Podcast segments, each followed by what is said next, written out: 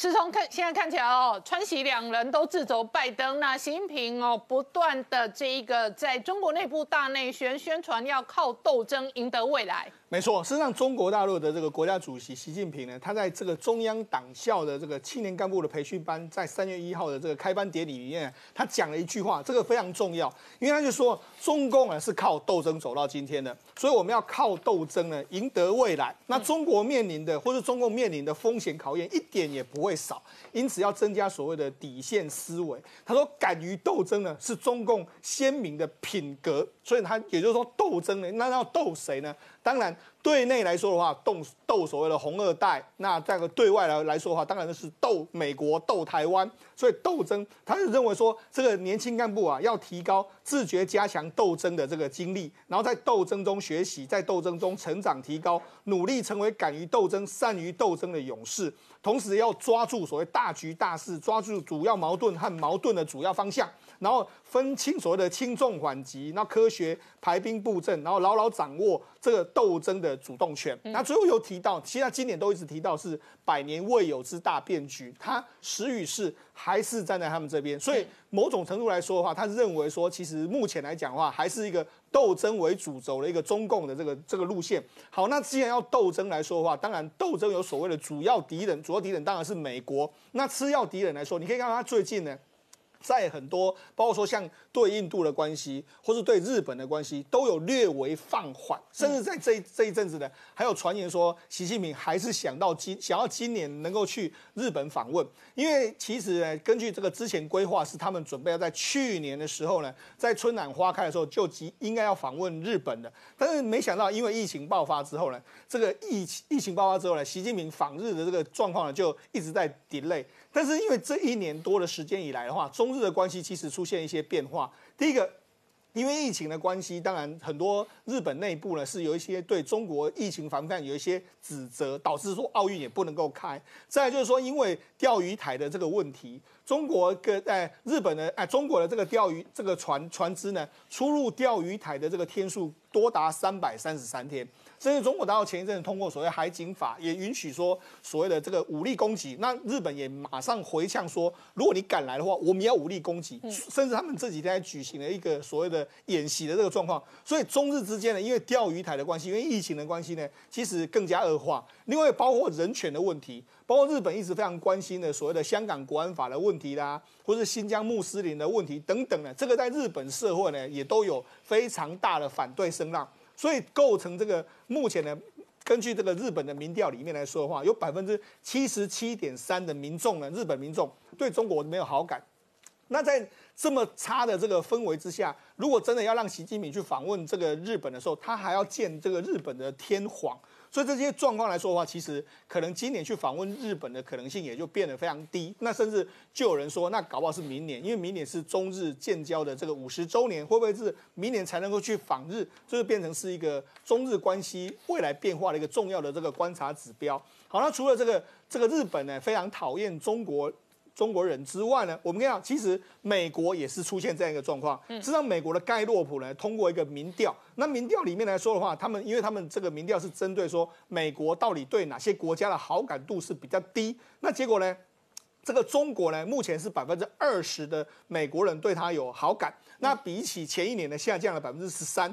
这是创下了一九七九年这个中国改革开放以来的最低，而且对这个中国持负面看法的美国人高达百分之七十九。那如果以党派来说的话，呃，有百分之十的共和党对中国有好感，那百分之二十七的话，对于这个这个中国有好，呃，民主党对中国有好感，那无党籍的是百分之二十二对中国有好感，所以。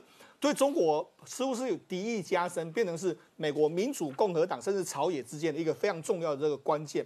那当然了，这里面来说的话，百分之二十二的民众呢，对俄罗斯是有好感的，那百分之七十七是有负面的这个状况。那如果以这个这个排行的话，的话，最没有好感的是北韩，再是伊拉克，再就是中国这三个国家。好，那如果以北韩、伊拉克、中国，对，那如果最讨厌这三个，对，最讨厌这三。那如果以好感度来说的话，第一名的话是加拿大，第二名是英国，第三名是法国，这是前三名。那好感度都在百分之八十七以上。哎，台湾是排到第八，嗯，台湾的第这个第八的话是有百分之七十二的好感度，嗯，所以你可以看哦，其实台湾在这个这一年多的包括防疫的这个表现啊，包括跟美国产业的这个深厚的连接，的确也让美国在这个台湾问题上面来说的话更加的关注。嗯，另外一个我们知道戴奇呢，他是准这个美国的贸易代表。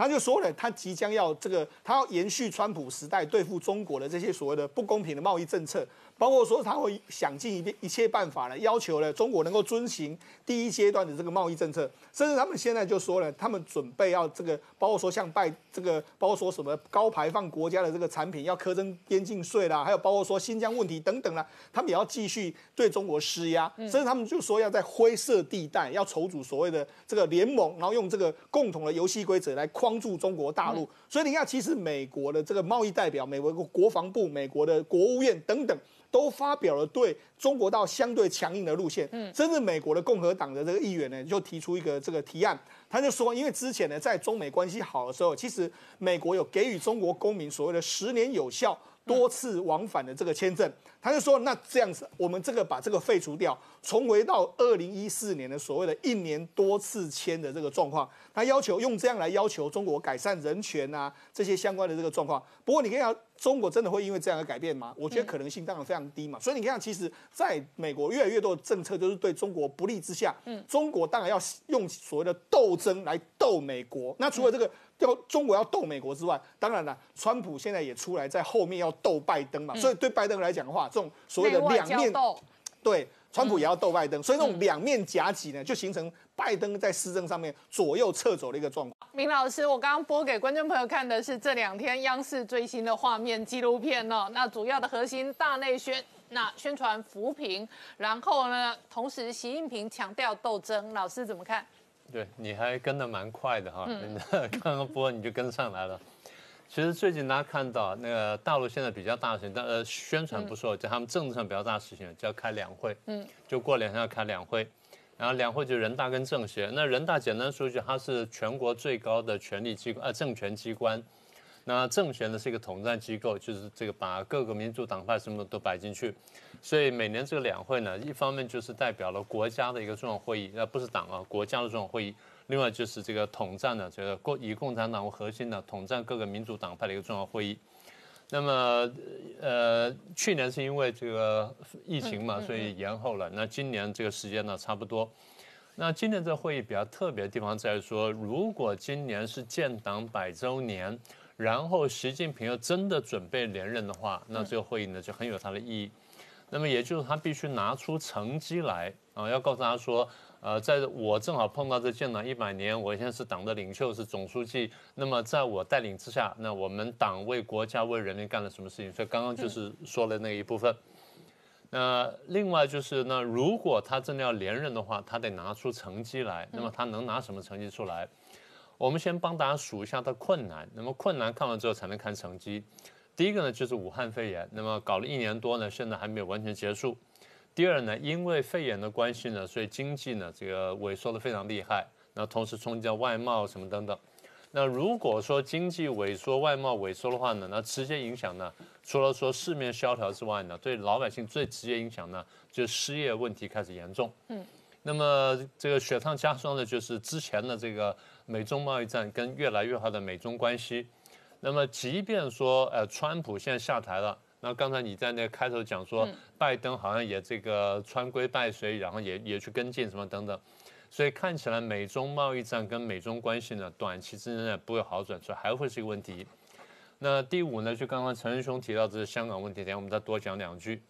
然后第六呢，就是外交问题，外交我们多了不说了，大概是现在比较大的一个是澳大利亚，嗯。然后一个是日本，然后一个是英国，英国是因为香港的问题，啊，再一个就是最近中共呢悄悄降低声浪的一个中印边界冲突的问题，那还有一个就是像国际上批评很多的呢新疆维吾尔问题，我现在还没有全部算完，我就把几个重要的点出来给大家听。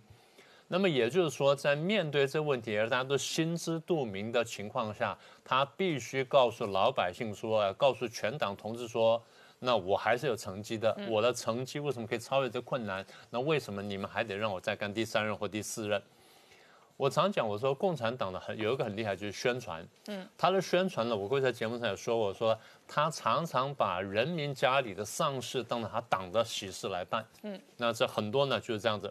我们说第一个，刚刚讲到说武汉肺炎，他会告诉你说武汉肺炎是个天灾，甚至会或明或暗告诉你说是美国弄假、别国弄假的，而总而言之不是我。但是呢，面对这种百年罕见的这种大大瘟疫，哎，我强力控制成功了。我染病的人不多，你看美国一搞搞了千万，然后死了这个几十万，那么我们这边才多少多少万人？你不管数据是真是假，但他告诉你，他就只有这数据。嗯，呃，第一个，我对这个罕见的瘟疫我能够强力控制；第二，我开发疫苗出来了。嗯，呃，不管这疫苗你们相不相信，第一我开发出来，第二呢，我还可以输出。那么只要这个疫苗在国际上没有出大问题的话，各位可以看到，将来还会强力宣传它的疫苗对人类的贡献。嗯，啊，所以第一个把丧事呢办变喜事办当喜事办。第二，经济情况，他一定会告诉你，我经济情况慢慢好转。可是我们上次还讲说，它经济成长二点三嘛，对不对？我们已经说了，用各种数据都呢都不出这数字来，但他告诉你二点三。大家在没有别的数据情况下，你相不相信？但他告诉他说，你看。我战胜了疫情，然后战胜了水灾，然后我还有这么高的这个成长，所以我很厉害啊！这第二个经济好转。第三呢，就刚刚讲说这香港问题。香港问题，我们现在看了看了，就是香港呢已经彻头彻尾变成了这个一国一制，然后香港人的这种权益啊各方面呢受到严重的这损害，然后受到这个严密的监控，然后香港人自由空间呢被缩了跟大陆人一样了。嗯。但是中共会告诉你说，我在香港取得重大成就，为什么呢？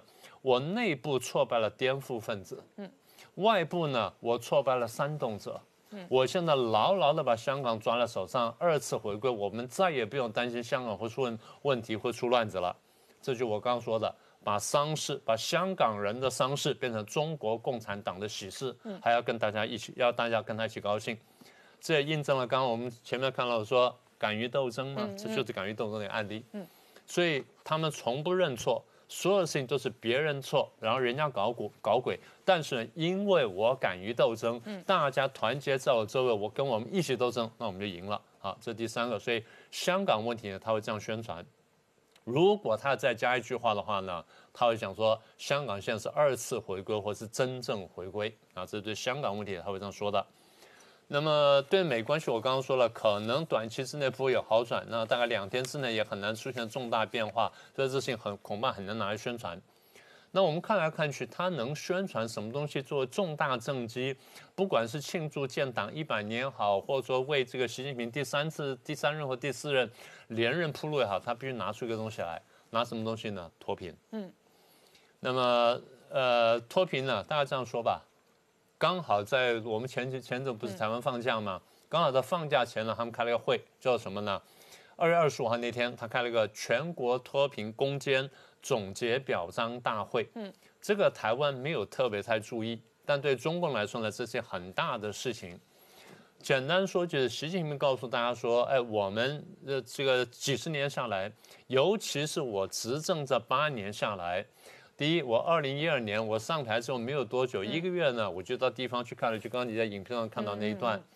然后第二年，二零一三年我视察完之后，我就提出个观念叫做精准扶贫，嗯，就是就是说，哎，不要说这像这个撒胡椒面一样，我们要很精准的把这个钱、把人、把力气、把政策都摆到该去的地方，然后把它弄起来叫精准扶贫。然后还有一些细节，我们等会再说。总而言之，就是脱贫这事情，我仔细看一看呢。大概会是我们今年到明年呢，会经常听到中共的重大宣传的主题，这会是一个重要主旋律。我刚刚算了算，大概我们中间的小波不算了，大概我们看到四大波宣传。对，第一波呢，今年七月一号，嗯，会再宣传一次。第二呢，今年十月一号，中共的国庆时候会再宣传一次。第三，明年如果再开两会的话，再宣传一次。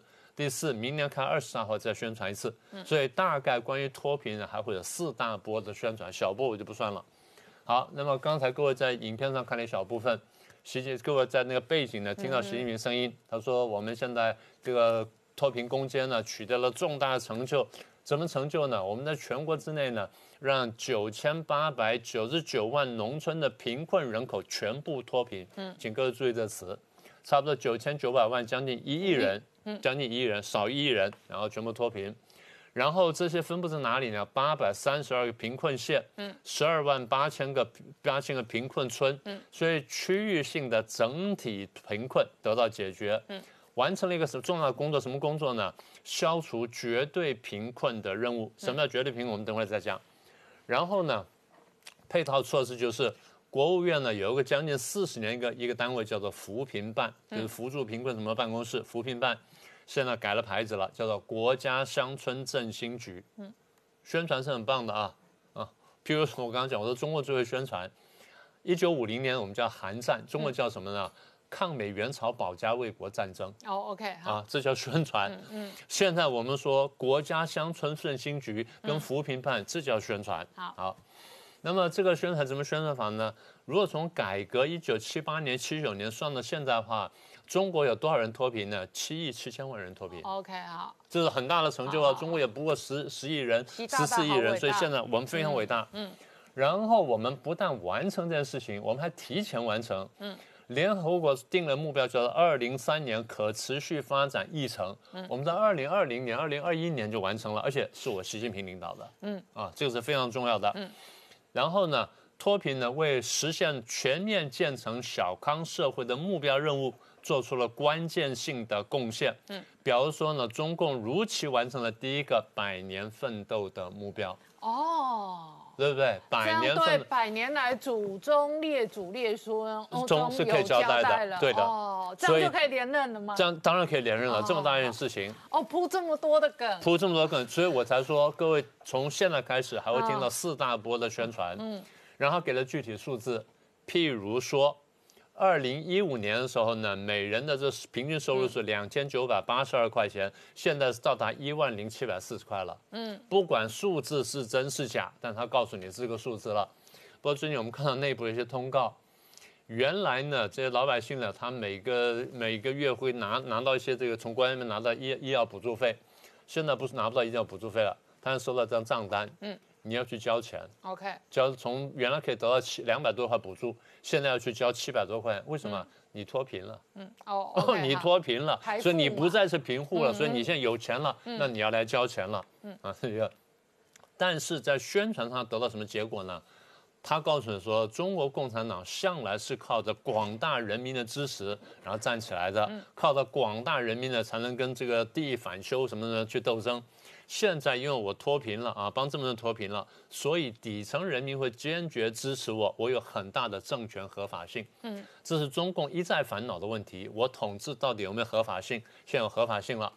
所以原来我在准备的时候，我就写了一个叫四个自信。刚才你在节目里面了，那背景呢也讲出来了。嗯，我们对现在走的道路有自信。嗯，我们对这理论共产理论是有自信。嗯，对共产党这个一党专政制度有自信，然后对中华文化有自信。那么道路理论制度是共产党干的，这个中华文化可不是他干的，他是嘴巴上说说。但是这样把人拉上来之后呢，拉大旗做虎皮呢，这样我就就吓人了。嗯，那这样还没完呢，我们可以看到这这四大波的宣传之外，他还会加一个新的宣传，嗯，一定会加进大外宣。那这个明老师刚刚讲到说，这个斗争当中有四个自信，特别是长期对外的斗争。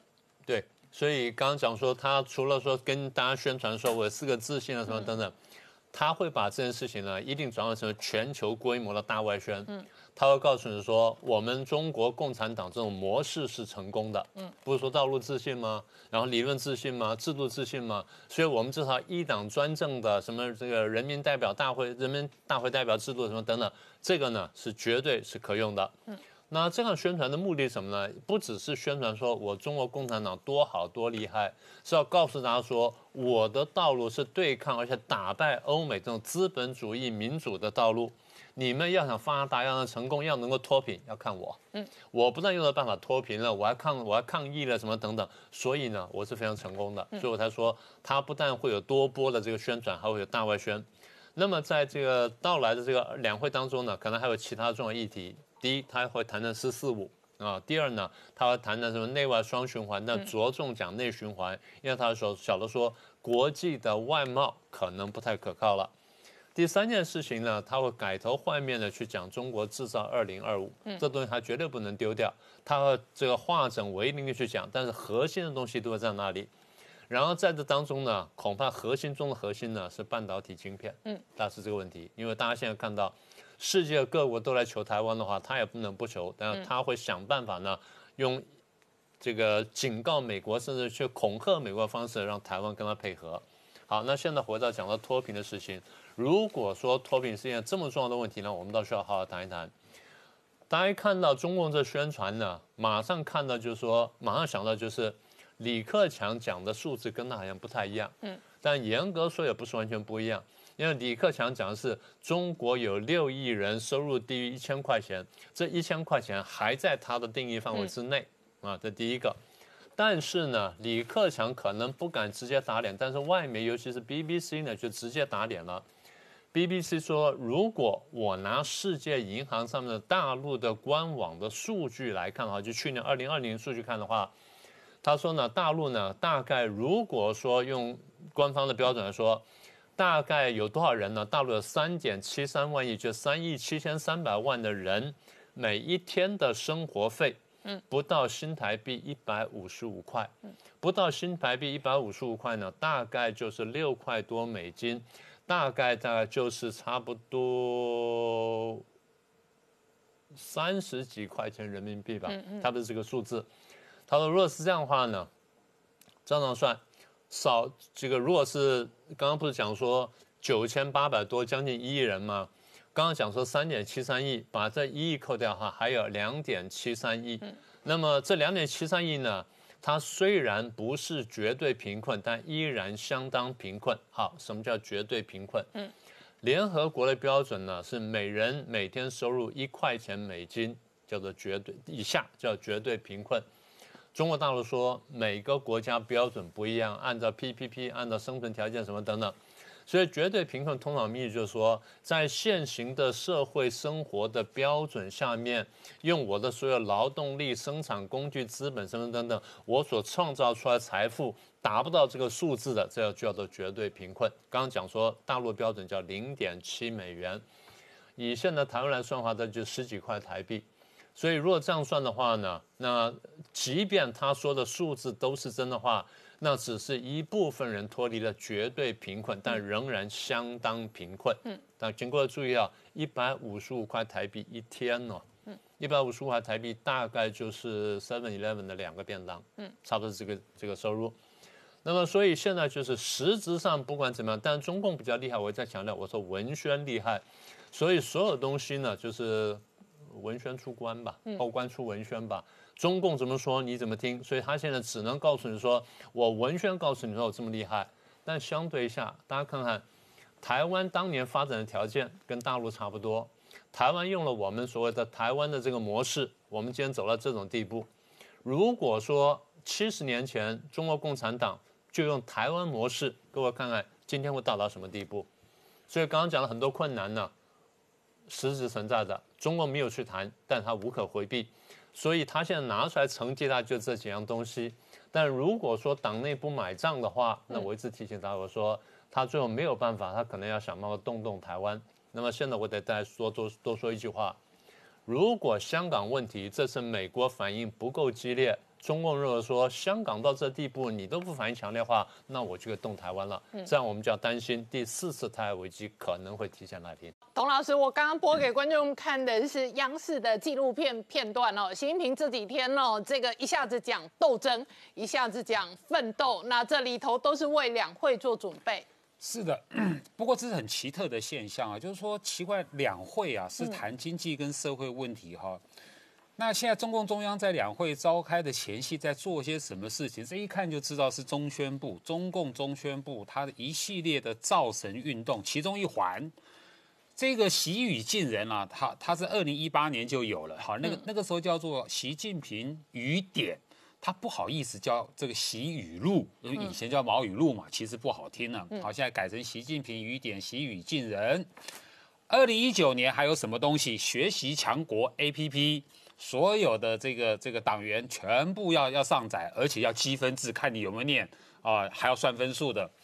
然后还有学习路上啊，这是一系列的这个对习近平一系列的报道，反正就是围绕的这个这个习近平造神。不过啊，呃，另外一方面哈，就是说三月一号，习近平又跑回中央党校。对这个中青年哦干部培训班开幕啊这个讲话，这就奇怪了哈，因为呃在我记忆所及哈，这个中共中央总书记啊是没有到过这种班，因为就这个叫做中青干部什么意思？中级干部嘛，去讲过话的，而且今年的一月十一号，嗯，习近平才跑回中央党校，针对这个这个省部级高干哦那个有。那个过去啊，这个省部级这个这个高干来讲话的哈，都是总书记，所以你不是刚刚才去过，一月十一号又去过吗？那怎么是三月一号又跑一趟，然后又是两会前夕？好，重点是他跑回中央党校，对这些中级干部讲什么？讲要敢斗争，嗯，要善斗争，要会斗争，嗯，又是强调斗争，哦，后面哈又讲出了这句应该是习语录的名言，嗯。中共是靠斗争走到今天的，也会靠斗争赢得未来。嗯，这就不仅让我想起哦，这个列宁的这个他的纲领。列宁讲过一句名言，啊，叫做“党是靠不断的清洗自己而巩固起来的”。这句话什么意思？就是党内斗争。嗯，就是因为党内常常斗争呢，这个党才会巩固。这这是列宁的话。到了毛泽东那里呢，好叫做以阶级斗争为纲嘛，所以我刚才听到那个徐语习习语录，哦耳熟能详哦，这个这个道路是曲折的，嗯，前途是光明的，啊，然后呢要这个呃要敢于斗争，善于斗争，内斗内行，外斗外行，对台湾用凤梨斗争，对美国用稀土斗争，但是重点还是回到哦他的党内。所以，所以他的两会会怎么开哈，就会更令外界好奇。嗯啊，因为简单的说，两会的政府的工作报告哈，是这个总理李克强要提嘛。一般中共的固定格式，目前的形势与任务，他会谈目前的形势，然后未来的任务，以及过去的成就、未来的目标。嗯，这是有固定的套路的，这是他的那个党的报告文件的格式。重点在哪里？就是说你要怎么总结二零二零年你的成就，这是一个重点。就是说去年啊，去年的两会期间呢，等于是说不敢提、不设 GDP 目标，这个是从一九九零年以来，中共每年都会提它的 GDP 目标，去年第一次不提，所以今年对两会的其实第一个问题，你要不要设你的 GDP 目标？你会设定为几？啊，因为伟大的这个这个建党一百年，你如果设太低，百分之五不好看吧？设跟百分之六没有百年庆啊，你是不是要设个呃保八？嗯，啊，你敢这样设吗？好好，然后这个要谈成就，另外一个最重要的成就就全面脱贫，因因为因为这个习近平今年开春就讲全面脱贫已经成功了。好，全面脱贫既然成功的话，那么未来。你要做什么事情？就是你的社会目标是什么？你要怎么定？那也很巧，在今年的这个这个一月份啊，这个中共开了一个中央农村工作会议，嗯，里面有好几段很蹊跷的话出现了，啊，就是说这个这个农村工作会议啊，因为全面扶贫已经成功了，所以国务院的扶贫办公室裁撤了，没有必要了嘛，因为扶贫成功了。可是另外成立了一个振兴乡村局。然后在那个农村工作会议里面呢，哈，这个提出一段话，说未来要提出五年过渡计划。嗯，呃，因为农村是一个穷困的地方，我们都知道，中共真正的穷人，中国大陆真正穷人其实都在农村。然后呢，这个这个农村其实没有救起来，所以提个什么五年过渡计划，那个看起来其实就是在扶贫。可是现在这两个字不能讲，数字也不能出来。那现在我我觉得高度紧张的还是习近平啊，就是这次开两会，李克强会不会又蹦出什么实话，又说实话？还记不记得去年两会这个闭幕记者会，李克强就是在那个记者会，这个这个这个政府工作报告宣布说全面扶贫成功。李克强的记者会说，中国还有六亿人收入只有一千块人民币。哇，那其实这是个很悲惨的状况哦。后来中共国家统计局有证实这个数字，中共的内部的学者也有统计出，如果六亿人收入是一千块人民币的话，那么起码有两亿人每个月的收入是五百五百块人民币，因为那个六亿是平均的，那起码有两亿是五百人民币。这什么概念呢？我还是强调一下，什么叫贫困？按照联合国的标准，每天的这个这个开销，哦，食衣住行开销不足两块钱美金，不到两块钱美金，美金也就是人民币十三块钱的，这个叫贫困。所以一个月三百九十块，嗯，你如果一个月收入不到三百九十块，或三百九十块左右，你其实就是贫困人口。嗯，贫困是什么概念？吃不饱穿不暖。那个跟我们台湾那个贫困户啊，贫户那个概念完全不一样。我们台湾的贫困线是用我们的最低收入哦来，我们用的不是联合国标准，我们标准高很多的。对了，你还有两亿人，你生活在贫困线左右，那所以说你这个两会哈，这个这个工作报告，政府工作报告要怎么写？所以难怪习近平啊，现在一方面要造神，嗯啊，一方面哈，他现在高度紧张。啊，就是说这个两会啊，这个平稳的开就好了。嗯，好，拜托李克强，你不要再说出什么实话，这是习近平心里所想的事情。嗯。